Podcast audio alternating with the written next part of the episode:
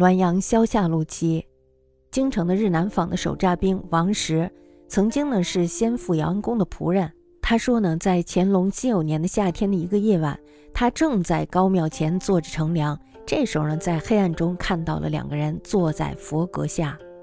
开始呢，以为是盗贼，于是呢，就悄悄地盯着他们，看他们到底要到哪里去。当时呢，由绍兴会馆的一个高利贷的商人出资，正在演出一出赛神戏，鼓声咚咚的响个不停。王石呀，听到这两个人中有一个人就说了：“说，你看呀，这些人真会享乐，但是呀，巧算剥削，凭着做坏事儿剥削弄钱，恐怕呀，造的孽也深了。”另外一个却说：“这中间呀，也有差别。过去呢，听判官也曾经议论过此事。”凡是候选的官员，也许等候补缺多年，客居生活非常的困乏。等到最后吃住都缺钱了，有的要到远方去上任，连路费都短缺了。那么这些人没有办法，只好去借款。其中的苦衷呢，也算是一言难尽。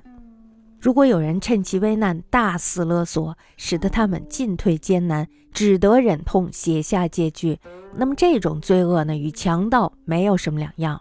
按照阳间的法律呢，只不过是鞭打杖责；那么按照阴间的法律呢，则要判入地狱。至于那些也当成性、习惯交涉的候选官员，想着到任以后呢，就可以从百姓那里巧取钱财来偿债，于是呢，便大胆的借贷，肆意挥霍，甚至是负债如山，但是呢，却还是照样的挥金如土。等到有天他们的资财渐渐的快要散尽了，每天呀都被人逼着还债。因为已经有了官职，所以呢逃也逃不了，只得吞声饮恨。这样呢，他们就成为了案板上的肉，任那些债主肆意的宰割。这样的人呢，欠的实在是太多了，偿还起来必定是更加的困难。所以呢，只得重重的搜刮百姓的钱财来补充他们失去的。这在高利贷者那里是所必然，在借贷者来说也是咎由自取。那么阳间官员断案呢？虽然有明确的法律条文，鬼神却不怎么责备他们。王氏听了这一番话以后呢，觉得这两个人呀不像是活人。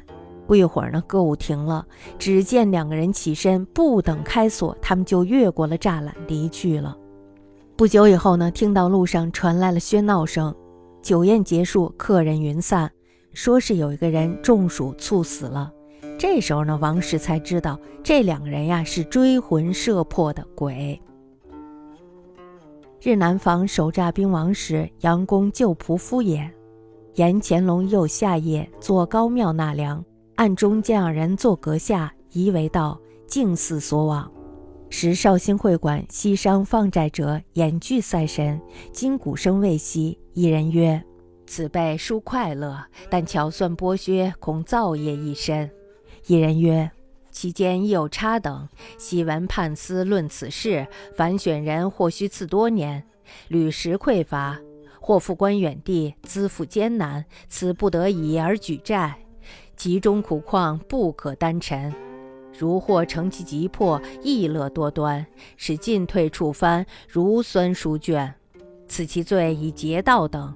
阳律不过吃杖，阴律则当坠泥里。”至于也当诚性骄奢习惯，欲期到官之日，可取诸百姓以偿补，遂止以称代，肆意繁华，已经负债如山，上负挥金似土，至渐行节绝，日渐追乎？